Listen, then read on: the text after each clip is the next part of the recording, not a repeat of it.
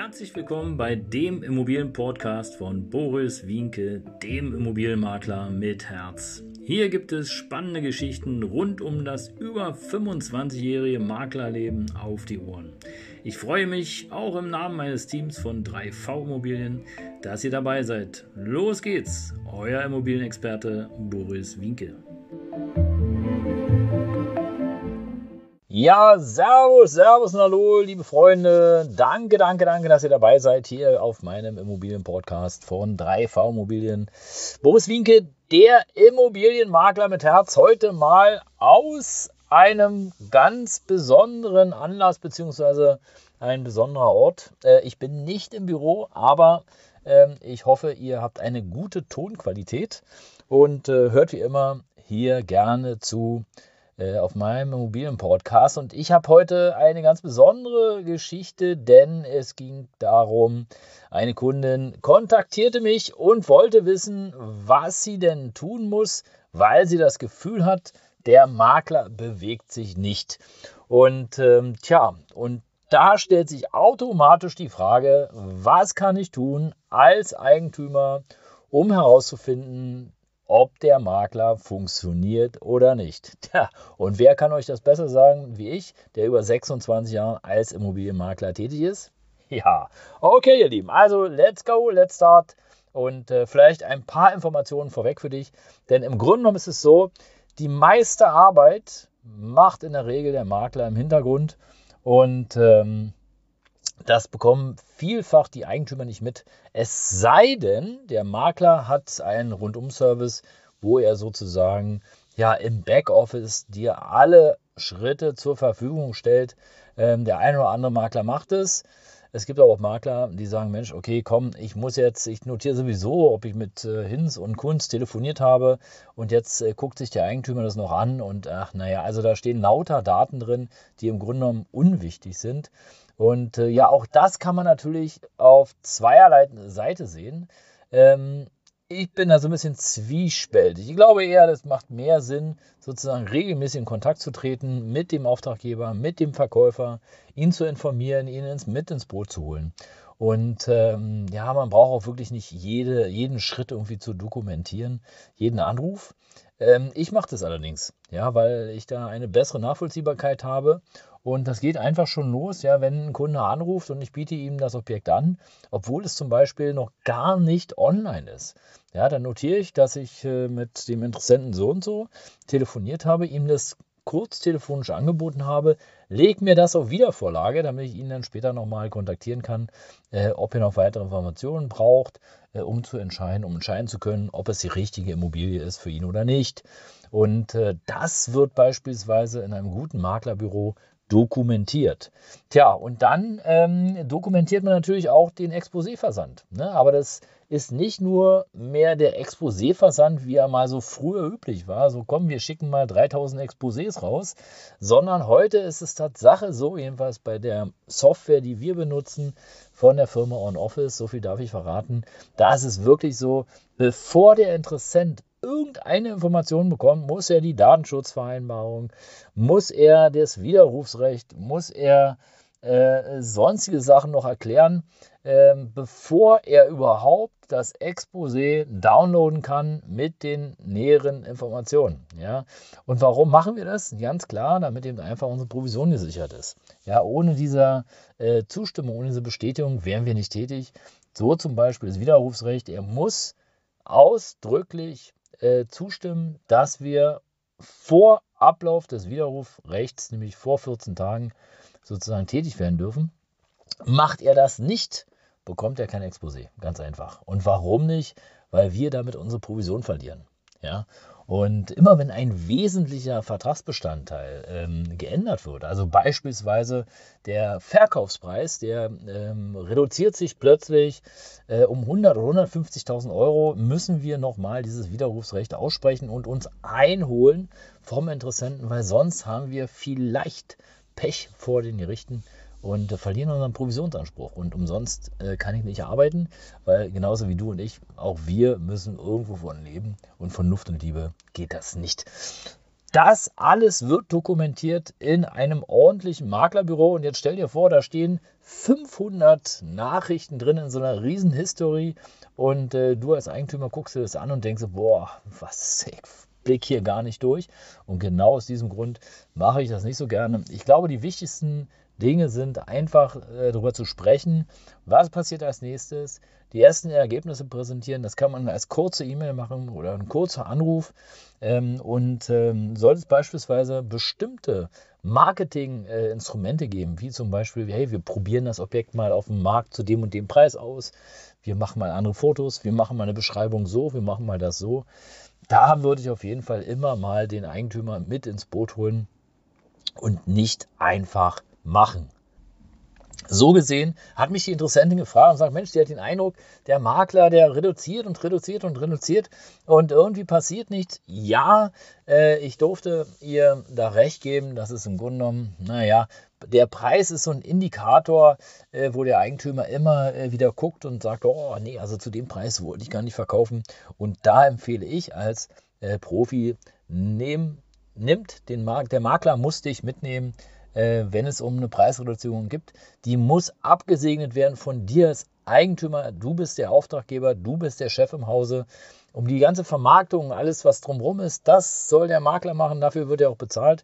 Aber wenn es da irgendwelche Marketing-Schritte gibt, die sollten doch bitte schön auch mit dir als Auftraggeber abgestimmt werden.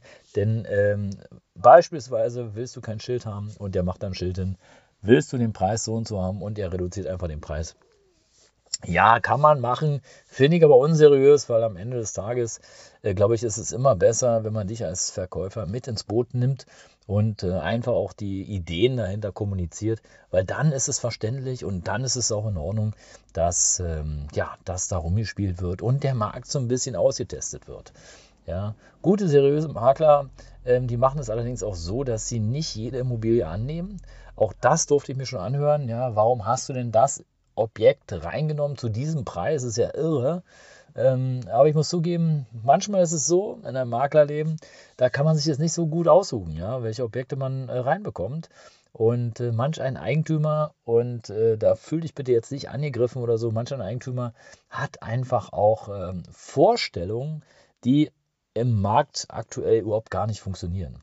Und äh, wenn ich beispielsweise äh, jetzt ein Einfamilienhaus habe in Berlin, oder im Speckgürtel und soll das anbieten für 1,2 Millionen. Äh, ich weiß aber ganz genau, dass wir vielleicht nur 700.000 bekommen. Und ich sage es dem Eigentümer, hey, also 1,2 Millionen wird schwierig. Tja, was sagt er? Tja, dann nehme ich den nächsten Makler, weil der hat mir versprochen, den Preis bekomme ich. So, und jetzt haben wir ein Problem. Denn im Grunde genommen ist es so, jetzt könnte ich sagen, naja, dann nimm den nächsten Makler. Oder ich sage, du pass auf, ich nehme das Objekt rein ins, äh, ins Portfolio und äh, wir schauen einfach, wie der Markt reagiert und gehe dann Step by Step by Step by Step by Step by Step runter, bis der äh, Kaufpreis bei 700.000 Euro ist. Hm. Denk mal drüber nach, lieber Eigentümer. Das ist mal so ein Tipp für dich. Im Grunde genommen ist es so, es gibt zwei Methoden und da will ich jetzt vielleicht noch einen kurzen Schwank machen, bevor ich dann zur eigentlichen Story komme. Zwei Methoden sozusagen, den Kaufpreis zu erzielen, deinen Wunschkaufpreis. Entweder man geht hoch ran, also verhandelt, bietet gleich die Immobilie teurer an und hofft, dass jemand kommt, dass jemand aufsteht und sagt, hey, das ist das Objekt, wollte ich immer haben zu dem Preis.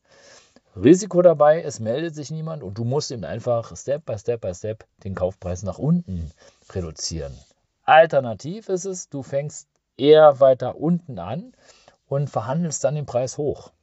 Ja? Beides hat für und wider, muss jeder selber für sich wissen.